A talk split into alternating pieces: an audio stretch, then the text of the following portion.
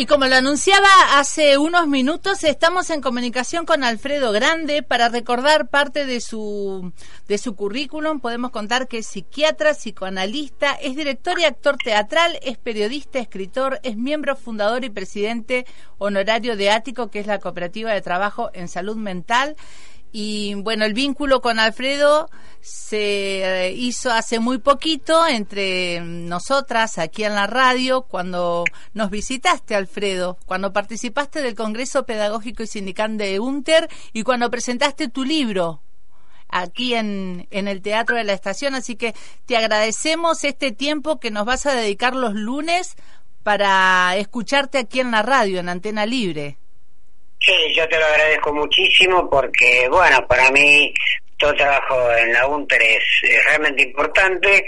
Y bueno, el, el plus que le diste en tu programa de radio y la presentación que hicieron los compañeros ahí en el Teatro Landén, eh, bueno, realmente para mí fue una experiencia importante, fundante, así que eh, me va a dar mucho gusto poder continuarla a través de tu programa de radio. Bueno, un gusto escucharte. Y te decía que en agenda tenemos como muchas radios de espíritu comunitario, como es esta antena libre, eh, esta semana eh, los dos años del asesinato de Santiago Maldonado. Podíamos escuchar las convocatorias que hacían distintas, hacen distintas organizaciones para este primero de agosto de Bolsón, donde van a estar reunidos los artesanos también y las organizaciones. Dice, allí en el lugar donde Santiago armaría su puesto, porque lo hacía, eh, de Bariloche también, de aquí, de nuestra ciudad, de la región, así que estamos con ese tema en agenda como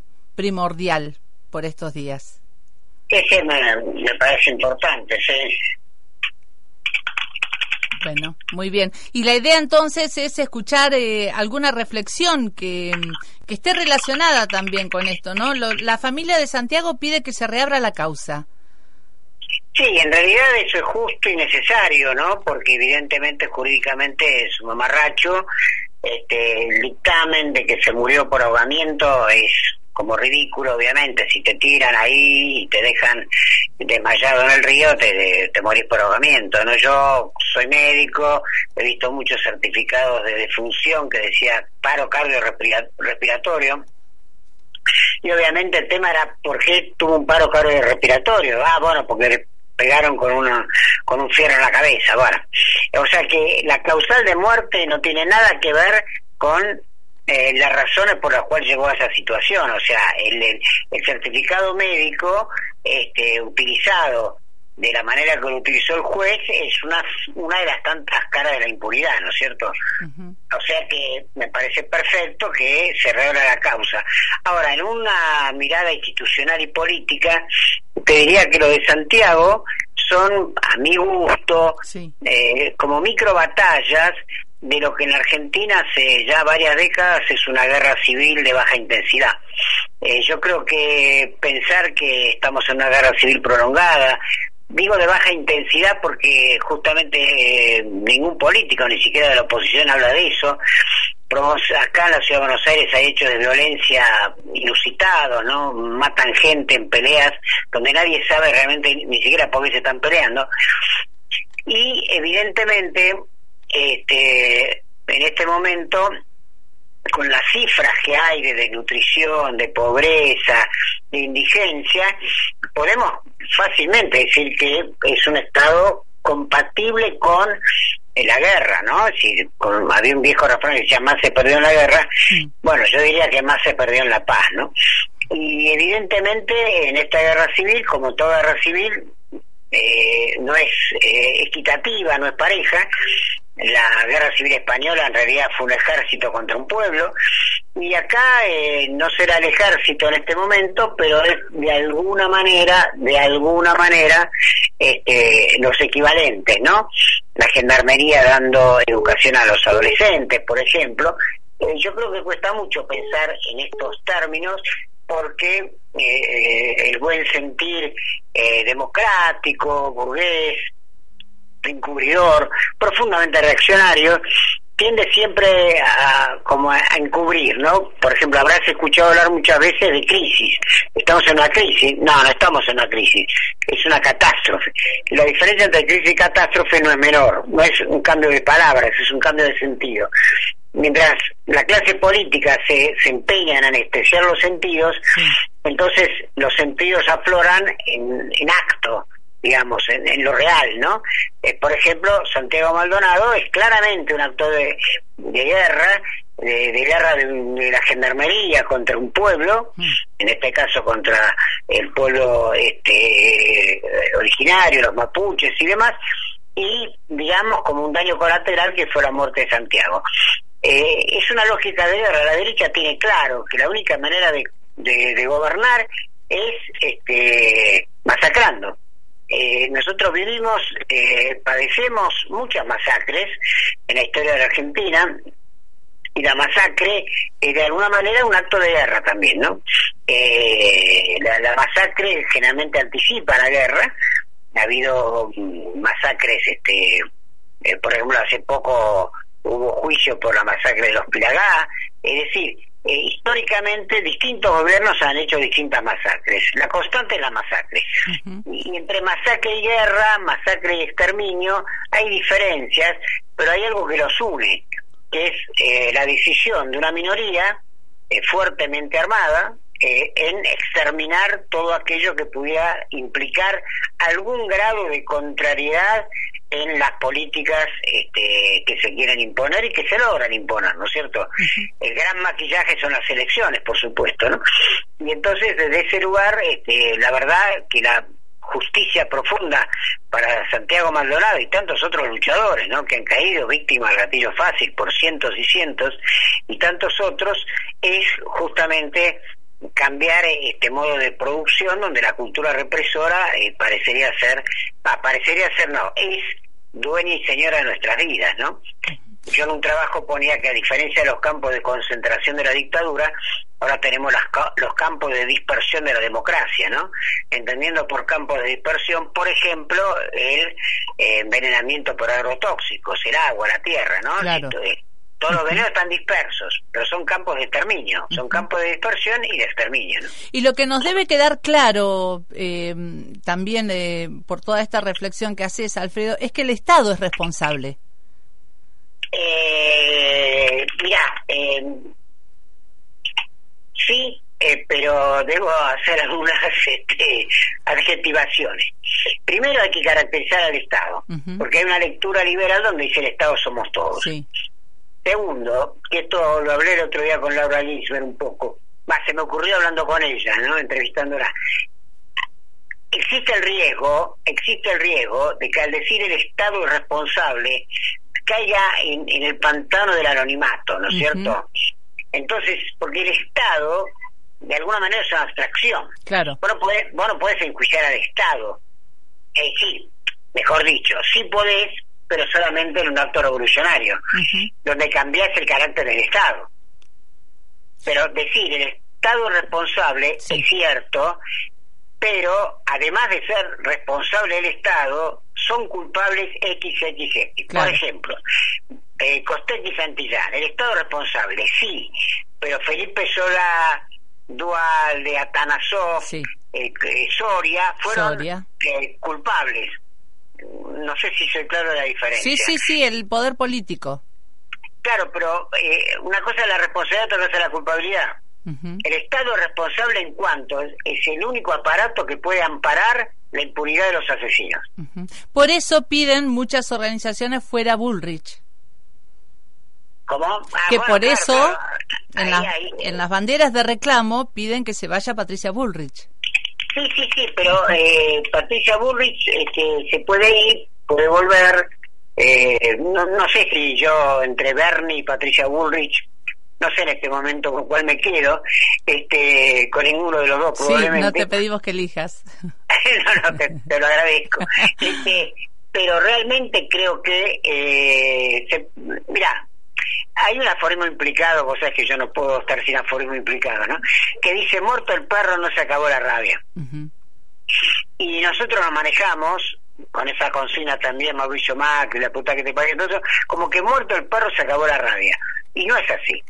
Es, decir, es más, yo pienso que hay una parábola que va desde Menem a Macri que no hay que desconocer.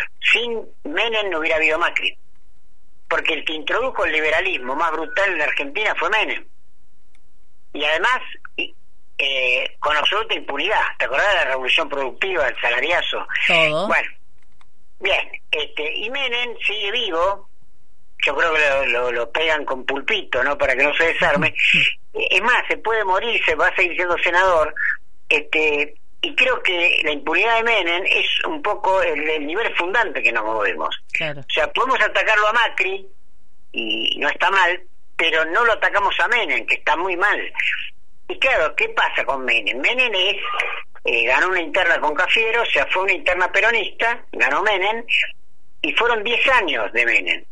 Y de la misma manera que al radicalismo se le cuelga el fracaso de la alianza, al peronismo no se le cuelga todo lo que hizo Menem. No sé si es claro. Sí, sí. claro? Sí, sí. Eh, no, que entonces, a partir de, esto que vos decís, eh, entonces, ¿quiénes son los culpables? Bueno, los culpables para mí son los eh, grupos de altísima concentración de poder que han hecho durante años y años. Empecemos con Menem, porque fue el más simpático de todo, dentro de todo, este, eh, contratos con el Estado, la famosa patria contratista, que, que, no ha desaparecido, naturalmente, eh, y que son grupos que son identificables, tampoco son tantos, esta es una colonia ni siquiera próspera, eran cuatro o cinco grupos, o quizá menos, en alimentación, en electricidad, en transporte, en servicios, etcétera, etcétera, que son los que, y por supuesto el gran intermediador financiero, ¿no? Que es que eh, estaba, eh, digamos, a mí me causa gracia cuando dice los dólares se fugaron, no, no, no se fugan, salen de paseo, están haciendo un city tour, ningún dólar se fuga, ¿no es cierto? Este, se van muy tranquilos en primera clase. Entonces creo que ahí para cambiar ese modelo de, de, apropiación y de, y de robo y de fraude y de estafa calificado, agravado por el vínculo en concurso real, como dicen los abogados, este, es necesario no sé si medidas revolucionarias, pero sí, por ejemplo, una que te tiro fácil, te la tiro fácil pero difícil de hacer, ¿no? Mm. Es el control total del Banco Central, por ejemplo, este, eliminación absoluta de toda intermediación parásita, plebiscitos vinculantes para todo, para cualquier cosa, plebiscito vinculante, revocación de mandatos. Yo hace 33 años eh, fundé una cooperativa de trabajo en salud mental ático y en el estatuto de la cooperativa está revocación de mandatos. En la Constitución Nacional no. Hay que hacer una profunda reforma a la Constitución Nacional, claro, desde un poder popular. Si la hacen estos, la, la, van a hacer peor. Vos fíjate que ni el peronismo reivindica la Constitución del 49. Cosa que siempre me llamó la atención, porque durante la década ganada no se hizo una reforma constitucional, por ejemplo, cuando Cristina sacó el 52% de los votos, tenía mayoría absoluta, y retomar por lo menos la del 49, no la del 53, no sé si es claro. Bueno, todo eso que no se hizo es ganancia de represores, o sea, en este momento de, de Cambiemos o de Todos por el Cambio o todas esas siglas ad hoc, ¿no? O sea que se puede hacer mucho, porque están esos este, especie de costumbristas, ¿no? Que dicen, no, bueno, pero la revolución, o qué sé yo. Mirá, este, lo revolucionario es todos los días. Y esta entrevista puede ser un hecho revolucionario o no, de acuerdo a qué, qué hace el que la oye con lo que oye, digamos, qué, qué haces con lo que oís, qué haces con lo que lees, qué haces con lo que pensás. Lo revolucionario es llegar al nivel fundante de la cultura represora. Para eso no es necesario este, tomar la Bastilla, ni asaltar el Moncada, ni el Palacio de Invierno. Basta con que uno invierta algunas horas de su vida en pensamiento crítico colectivo, que creo que una radio como esta lo hace. Bueno, ya con eso tenemos bastante. Alfredo, por último, eh, nuestra lucha es por la verdad y la justicia Eh, nuestra lucha sigue adelante, dice la familia de, mm, de, Santiago Maldonado y también las organizaciones que nos están invitando a participar de las movilizaciones este mm, primero de, de agosto, esta semana. Eh, ¿Llegaremos a la verdad, a saber qué pasó realmente? ¿Cómo seguimos este reclamo de justicia? Mira, eh, yo lo que creo es que la verdad se sabe, la verdad está incluso filmada. Aquí hay que ver, eh, con todo ese tema de la posverdad, que la, la polaridad, esto lo vengo diciendo desde que lo aprendí, ¿no? No es mentira verdad. La polaridad es este verdad y mentira de un lado, falsedad del otro. Y la cultura represora es falsa, a eso lo llaman verdad, ¿no? Entonces, la verdad la sabemos, fue asesinado por la gendarmería. ¿Quién apoyó la gendarmería? La ministra Patricia Bullrich desde el primer día. Acá la presunción de culpabilidad está vigente, ¿no es cierto? Hay pena de muerte en la Argentina. Es decir, hay muchas cosas que eh, sabemos, hay muchas cosas que sabemos. Ahora, ¿el poder político le interesa la verdad? Yo te diría que no. Yo te diría que no. Que la verdad lo sumo a la consigna electoral y que cuando se tiene el gobierno y, y alguna parte del poder, la verdad rápidamente se olvida. Este, y hay mucho trabajado en, ese sentido. Este, así que el tema no es tanto conocer la verdad, sino a ver qué haces tú una vez que la verdad te es revelada. Este, bueno, es una pregunta que hasta Jesucristo se la tuvo que hacer en algún momento. ¿Vas a participar de la marcha? Voy a participar de la marcha en el lugar que esté porque me parece que en esa fecha voy a estar en Bariloche. Ah, mira, en la provincia. Me, sumaré, sí, sí, por la uh me sumaré a los compañeros y compañeras que, que marchen. Y también tengo la esperanza, voy a ver si me puedo conectar con algunos compañeros de ahí, a ver que hacemos una reunión, este, como esa hermosa reunión que hicimos ahí en, en ¿no? Claro. Bueno, te agradecemos este tiempo con la radio, Alfredo. Ah, no, yo, yo estoy muy este, este, contento de esta posibilidad este, y, y desde ya este, te agradezco poder mantener esta columna. Y sabemos que estarás en la retaguardia. ¿Vas a seguir en la radio? ¿Hoy, hoy es el día del programa? Sí, sí, sí, yo creo que te la mandé. Sí, recordalo al aire. Sí, es este, eh, se escucha por eh, la retaguardia.com.ar, empieza a las 21 horas.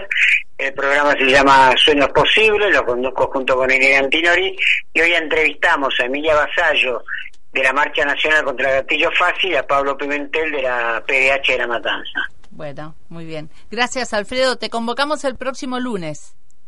Como no, un fuerte abrazo. Hasta pronto. Alfredo Grande desde Buenos Aires contándonos entonces, eh, bueno, reflexionando al aire sobre, a partir de mm, los dos años del asesinato de Santiago Maldonado, de la cultura represora. Y como contaba al principio del programa, la buena noticia es que vamos a llamarlo todos los lunes, Alfredo, siempre con algún tema eh, en agenda para que escuchar sus reflexiones, para mm, que mm, aquí Antena Libre también tenga la voz presente de Alfredo Grande cada semana. Y mm, bueno, como te contamos durante estos días, vamos a difundir todas las convocatorias para el próximo primero de agosto. Eh, distintas manifestaciones que se están haciendo a dos años sin Santiago Maldonado. Estamos en tiempo de pausa y hacemos la última media hora de programa.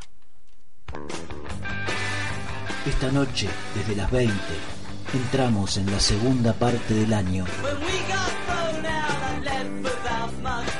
Un programa de radio en vivo en las noches de antena. Una noche perfecta. Viajes sonoros, discos, música y libertad, libertad, libertad. Un viaje terrestre, pero con vuelo todos los días desde las 20.